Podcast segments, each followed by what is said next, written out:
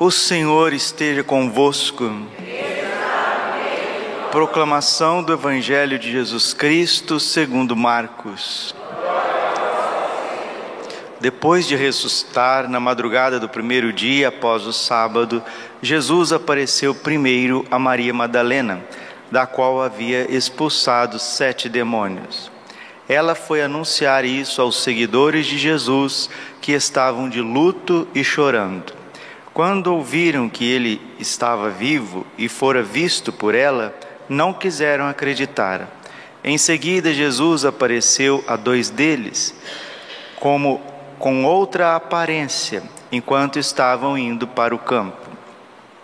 Eles também voltaram e anunciaram isso aos outros. Também a estes não deram crédito. Por fim, Jesus apareceu aos onze discípulos enquanto estavam comendo. Repreendeu-os por causa da falta de fé e pela dureza de coração, porque não tinham acreditado naqueles que o tinham visto ressuscitado e disse-lhes: Ide pelo mundo inteiro e anunciai o Evangelho a toda criatura. Palavra da salvação. Ave Maria, cheia de graça, o Senhor é convosco. Bendita sois vós entre as mulheres. Bendito o fruto do vosso ventre, Jesus. Santa Maria, Mãe de Deus, rogai por nós, pecadores agora e na hora de nossa morte. Amém. Vinde Espírito Santo, vinde por meio da poderosa intercessão, Imaculado Coração de Maria, vossa amadíssima. Podemos sentar um pouquinho. Jesus, manso, humilde de coração. Dou-vos graças, ó Senhor, porque me ouvistes, e é isso mesmo. Nós temos que dar graças e louvores a Deus em todos os instantes da nossa vida, porque Deus nos ouve, Deus nos vê, Deus nos sente. Deus é mais íntimo de nós do que nós mesmos, diz Santo Agostinho. Ele habita no interior do nosso coração, da nossa alma, no mais profundo do nosso ser. Deus é vivo em nós. Ele não é só vivo lá no céu, Pai, Filho e Espírito Santo, ele não é só vivo no sacrário, na Eucaristia, Deus é vivo em nós. João capítulo 14, versículo 23. Todo aquele que me ama será amado pelo meu Pai. Nós viremos e faremos nele a nossa morada. Somos sacrários vivos. Como que a gente tem que ser radiantes de alegria, de gratidão, e é, transbordar esse mistério de dentro para fora. O Evangelho, nós vamos vendo uma síntese de São Marcos, que é o evangelista mais sintético, né? menor evangelho, com menos palavras, mas com maior capacidade de síntese. E São Marcos está relatando para nós o itinerário de Jesus ressuscitado. Depois de ressuscitar, na madrugada do primeiro dia após o sábado, Jesus apareceu primeiro a Maria Madalena. Marcos capítulo 16, versículo 9. Ela foi anunciar isso aos seguidores de Jesus que estavam de luto e chorando. Quantas pessoas estão de luto e chorando, não é porque perderam somente os seus entes queridos, né? porque perder os entes queridos é uma dor, sim, mas que vai passar. Mas tem gente que está de luto e chorando, não porque perdeu os seus entes queridos, mas porque está perdendo a fé católica, está perdendo a esperança, está perdendo o amor, está perdendo o sentido da vida. Então, mesmo sem perder pessoas queridas, entes queridos, a pessoa está de luto está chorando. Gente, nunca como nesses tempos os consultórios psiquiátricos estão lotados. Os consultórios dos psicólogos estão lotados. As farmácias, né? As filas nas farmácias estão lotadas. remédios aí, ansiolíticos, antidepressivos, remédios de tarja vermelha, tarja preta, e etc, e etc, etc. Por que, que as pessoas estão recorrendo a tantos medicamentos ansiolíticos e antidepressivos? Porque estão de luto, estão chorando, ou então estão desesperados, ansiosos.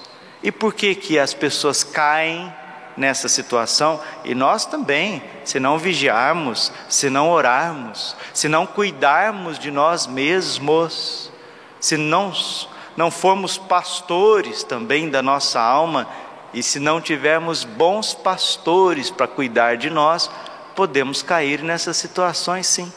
Porque o nosso cérebro, a nossa inteligência, ela não foi criada para ser bombardeada por notícias e cobranças mil, não foi. Nossa mente, a nossa inteligência foi feita para conhecer, adorar e servir a Deus e assim salvar-se. Isso está no início dos exercícios espirituais de Santo Inácio de Loyola. Nossa inteligência foi criada para conhecer a Deus, para adorar a Deus e para servir a Deus. Não para ficar entrando numa série de debates, numa série de notícias, de más notícias, né? E às vezes notícias distorcidas de todos os lados, que eles chamam de fake news e as pessoas vão caindo nesse vício de clicar, de olhar e etc. Mais as cobranças da vida, mais as cobranças das dificuldades financeiras, mais os desafios para trabalhar, para educar os filhos. E se nós não tivermos uma confiança estupenda em Jesus ressuscitado dos mortos, em Jesus misericordioso Senhor da história, nós também vamos ficar de luto e chorando, mesmo se não tivermos perdido entes queridos. Eles estavam de luto e chorando, porque eles achavam que tudo tinha acabado. Maria Madalena foi a primeira evangelizadora. Depois, os dois discípulos de Emaús. Prestem atenção aqui em algo interessante, algo que faz a gente pensar. Jesus manifesta primeiro não ao clero, não ao colégio dos apóstolos. Vocês sabem que os apóstolos, eles são bispos, e São Pedro é o Papa, né? E os discípulos ao redor dos apóstolos são sacerdotes que vão ser sagrados sacerdotes pelos apóstolos. Mas não, Jesus ressuscitado manifesta primeiro aos leigos, aos leigos manifestou a Madalena. Sim, depois vai se tornar modelo de vida consagrada, de alma esposa, de coração todo consumido por Jesus e pela igreja. Mas depois ele vai aparece para os dois discípulos de Emaús, Cleófas e o outro que não tem nome. Por que, que o outro não tem nome, padre? Porque o outro sou eu e você. E assim, antes de manifestar aos apóstolos, vamos dizer, aos cardeais e aos bispos e ao Papa, Jesus vai se manifestando ressuscitado aos pequeninos e querem que os apóstolos sejam também iluminados pela fé das pessoas. Não quer dizer que a pessoa é padre, ou é bispo, ou é cardeal, ou é papa, eles estão sobre o bem e o mal. Não. Aqui nós reconhecemos a fragilidade da fé dos apóstolos. E continua o Santo Evangelho, versículo 11: Quando ouviram que ele estava vivo e fora visto por ela, não quiseram acreditar. Em seguida, Jesus apareceu a dois deles, com outra aparência, enquanto estavam indo para o campo. Versículo 13: Eles também voltaram e anunciaram isso aos outros também a estes não deram crédito. Versículo 14. Por fim, Jesus apareceu aos onze discípulos enquanto estavam comendo. Repreendeu-os por causa da falta de fé e pela dureza de coração, porque não tinham acreditado naqueles que o tinham visto ressuscitado. E disse-lhes, famoso versículo: Marcos 16, 15. Ide pelo mundo inteiro e anunciai o Evangelho a toda criatura. Vejam, queridos, que os próprios apóstolos estavam incrédulos e com uma dureza de coração. E a grande missão de Jesus ressuscitado dos mortos é ir aos pouquinhos, abrindo a nossa inteligência, enchendo nosso coração de fé, esperança e de amor, para que possamos tornar apóstolos desse amor misericordioso. Quero recordar para vocês que nós estamos na festa da misericórdia, nas vésperas. Foi pedido expresso de Jesus ressuscitado a Santa Faustina e depois reconhecido pela igreja no decreto sobre esta festa, né? Cuius Misericordiae, do dia 29 de junho de 2002, assinado pela Penitenciaria Apostólica a grandeza da festa da misericórdia. Padre, o que é a festa da misericórdia? Deixemos Jesus nos dizer.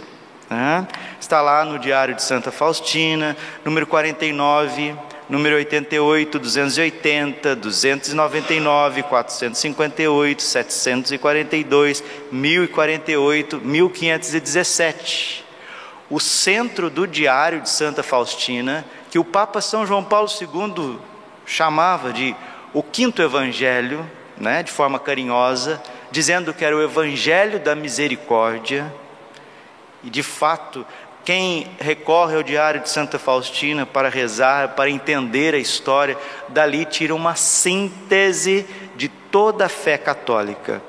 E as palavras que estão em negrito no diário de Santa Faustina são as palavras que Jesus disse a santa de forma mais clara e evidente para todos nós. Diz o Senhor: Eu desejo que haja a festa da misericórdia. Quero que esta imagem que pintarás com pincel seja benta, solenemente benzida, no primeiro domingo depois da Páscoa. E esse domingo deve ser a festa da misericórdia. Então está aqui. Primeira coisa que Jesus quer é que todos nós tenhamos nas nossas casas, nas nossas residências, a imagem do quadro, o quadro com a imagem de Jesus misericordioso, que é símbolo claríssimo da ressurreição e do poder de nosso Senhor Jesus Cristo sobre o pecado, sobre o sofrimento, sobre a morte e sobre todo o mal da história. E continua o Senhor, na minha festa, na festa da misericórdia, percorrerás o mundo inteiro e trarás as almas que desfalecem à fonte da minha misericórdia. Eu as curarei e fortalecerei. 206 do diário. Padre, como que nós vamos trazer as almas fraquinhas, as almas que estão chorando, que estão de luto, que estão desfalecendo por inúmeros problemas, Padre? Como nós faremos isso? Nós que, graças a Deus, não por mérito próprio, mas por bondade divina, nós cremos em Jesus vivo, ressuscitado, misericordioso no meio de nós. Nós vamos expor o Santíssimo depois da missa das sete da manhã, e o Santíssimo Sacramento exposto no ostensório vai ficar das sete, né, depois da missa das sete, oito e meia, até as vésperas da missa das dezoito horas. Um dia inteiro com adoração ao Santíssimo Sacramento, com as mil Ave-Marias parte da manhã, entrando na parte da tarde com um pouco de adoração silenciosa, e às 15 horas nós vamos rezar as mil misericórdias. Assim nós vamos oferecendo o nosso sofrimento e a nossa oração contínua a todos aqueles que desfalecem na sua fé, não somente na fé, na alma, mas também no corpo, passando por tantas dificuldades. A misericórdia de Deus não tem limites, ela alcança os pobres pecadores, os sofredores, que nós somos os primeiros. Pede ao meu servo fiel que nesse dia fale ao mundo inteiro desta minha grande misericórdia, que aquele que nesse dia se aproximar da fonte da vida alcançará perdão total das culpas e das penas. Falávamos ontem sobre as indulgências. Padre, como eu faço para lucrar, para ganhar a indulgência plenária amanhã? O que fazer? Diz o decreto cuius misericórdia, que aqueles que confessaram, né, no intervalo de 20 dias atrás, e vão participar da Santa Missa e comungar, ao fazerem um ato de devoção, de amor, de adoração a Jesus misericordioso, recebe sim a indulgência plenária, porque confessou no intervalo de 20 dias. Padre, é, eu estou bem, graças a Deus, eu vou poder até participar da Santa Missa e comungar, porque eu confessei, Padre, mas não, não faz 20 dias que eu confessei, Padre, faz 30 dias, faz 40 dias, faz dois meses que eu confessei, eu não tive oportunidade de confessar nessa novena da misericórdia, então eu não vou ganhar a indulgência plenária. Não nos ensina a Santa Igreja que nos 20 dias que sucedem esse primeiro domingo depois da Páscoa, você também pode ganhar a indulgência plenária. Exemplo, deixa eu desenhar para vocês.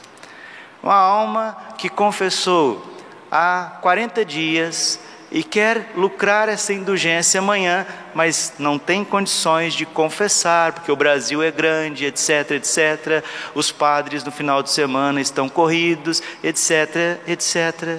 O que essa alminha pode fazer?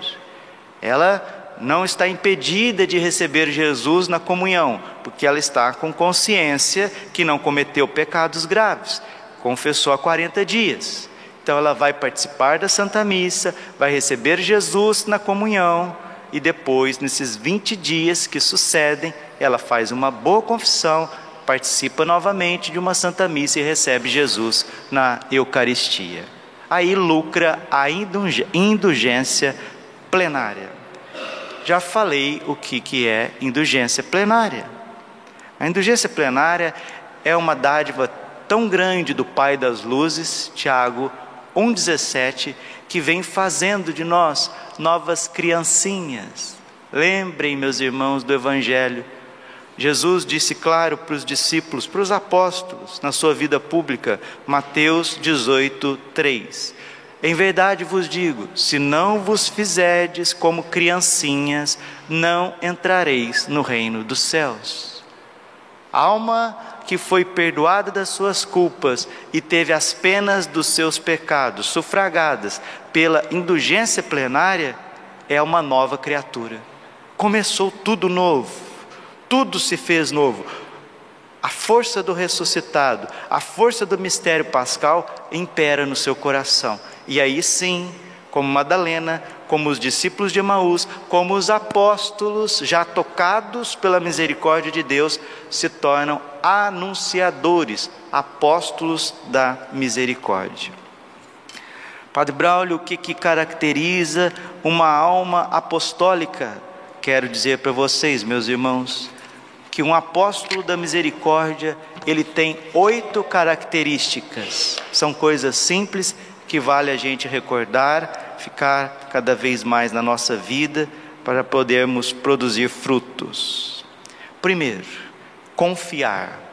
Se quisermos realmente ser, sermos discípulos, missionários, apóstolos, precisamos confiar no amor misericordioso de Deus, sempre presente na vida de seus filhos, especialmente nas tribulações. Diário 1075. Segundo, precisamos sempre adorar a Deus, louvar e agradecer o amor misericordioso. É o que ouvimos no Salmo hoje, Salmo 117, versículo 1. Louvai o Senhor Deus, porque Ele é bom e eterna é a sua misericórdia.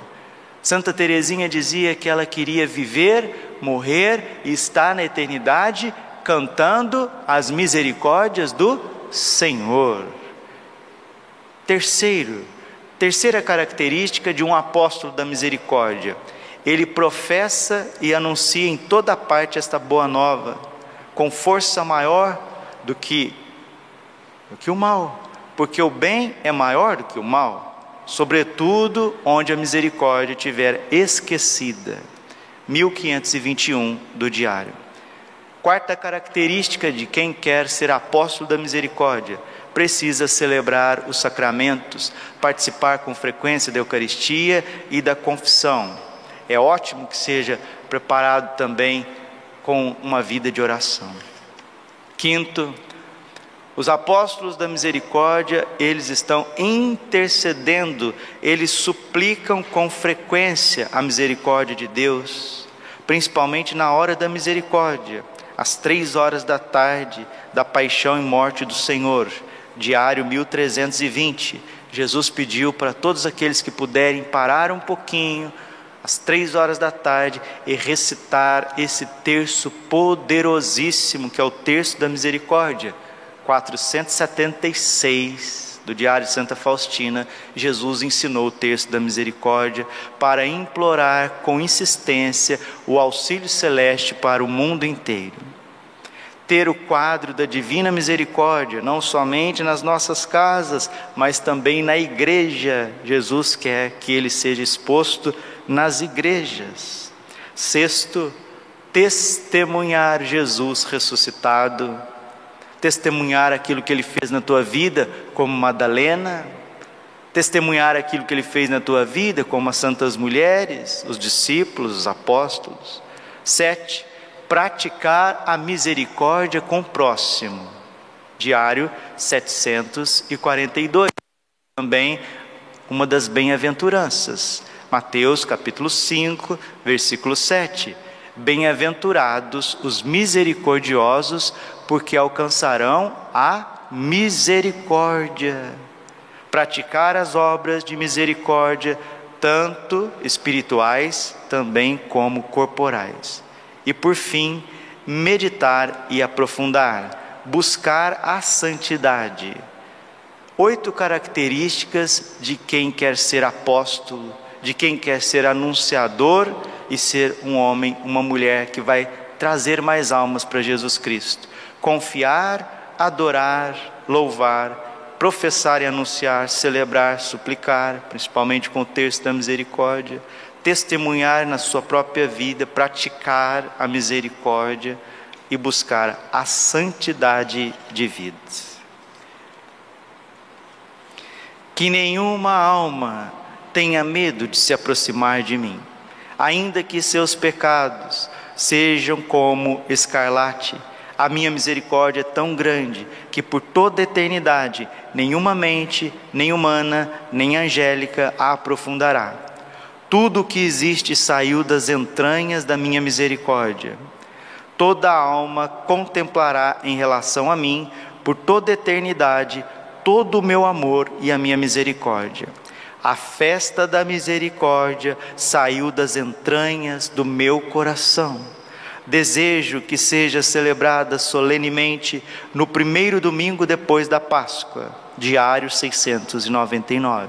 Desejo conceder indulgência plenária às almas que se confessarem e receberem a santa comunhão na festa da misericórdia.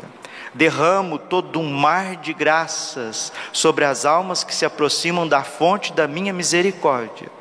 A alma que se confessar e comungar alcançará o perdão das culpas e das penas.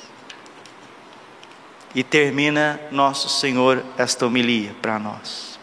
Diário 965, 998. As almas se perdem, apesar da minha amarga paixão. Estou lhes dando a última tábua de salvação, isto é, a festa da misericórdia se não venerarem a minha misericórdia, perecerão por toda eternidade. Nossa Senhora veio em Fátima e nos ensinou a confiar em Jesus, misericordioso, presente na Eucaristia, na confissão, nos ensinou a rezar o terço, ensinou para os três pastorzinhos e hoje é a oração do mundo inteiro. Ó meu Jesus, perdoai-nos, livrai-nos do fogo do inferno levai as almas todas para o céu e socorrei principalmente aquelas que mais precisarem. Não tem da vossa misericórdia, mas o povo, povo simples, povo fiel, acrescenta no texto: daquelas que mais precisarem da vossa misericórdia. E é isso mesmo. O coração imaculado de Maria e o coração misericordioso de Jesus é um só. E o coração de São José intercedendo por nós também é um só. São três corações que se fundem num amor tão grande por cada um de nós. A Virgem vem do céu e ela disse várias vezes: Meus filhinhos, eu venho do céu para conduzir-vos ao céu. E é impressionante, queridos. Tudo que Nossa Senhora predisse nas suas mensagens, nas suas aparições, reconhecidas pela igreja e acompanhadas pela igreja, está acontecendo de A a Z. Estejamos cada vez mais debaixo desta árvore da cruz, que dá o fruto bendito do ventre da Virgem, que é a Eucaristia, o amor misericordioso. Assim nós passaremos por este tempo de tribulação, esse tempo de perseguição, esse tempo de abalos climáticos, de perseguição, esse tempo de traições, de mentiras, de calúnias, esse tempo onde que a barca de Pedro vai ser agitada de forma é, impressionante, como nunca se houve na história, passaremos por este tempo do aviso, da iluminação das consciências, pelo novo Pentecostes, por tantas transformações, passaremos com serenidade, porque vivemos debaixo da sombra da misericórdia. Não perdemos tempo, não perdemos tempo. Buscamos o Senhor, como está em Isaías 55, enquanto podíamos encontrá-lo. Porque em Medigore a Virgem disse: Aproveitem esse tempo, meus filhos, aproveitem esse tempo de graça, esse tempo de misericórdia, porque quando começarem a realizar os segredos, as coisas ficarão mais difíceis. Já estão difíceis, mas ainda ficarão mais difíceis para vós. Aproveitem esse tempo, aproveitem a graça de Deus no coração de um zeloso padre, sacerdote que quer levar as almas para o céu, porque São João Bosco dizia: nenhum padre vai sozinho, nem para o céu, nem para o inferno. E Santo Afonso de Ligório e São João Maria Vianney diz que o maior presente de Jesus misericordioso é nos dar um padre fiel, que luta contra os seus pecados, que faz penitência e quer colocar os irmãos no caminho da porta estreita da salvação e da santidade. Aproveitemos enquanto ainda a gente tem tempo e tem a graça à nossa disposição. Santo Agostinho, termino com ele comentando Hebreus capítulo 12, versículo 14. Irmãos, estais atentos para que a graça de Deus não passe sobre a vossa vida, vossas vidas em vão. E Santo Agostinho diz assim: Eu temo a graça que passa e não volta mais. Glória ao Pai, ao Filho e Espírito Santo, como era no princípio, agora e sempre. Coração imaculado de Maria confiança, saúde e vitória.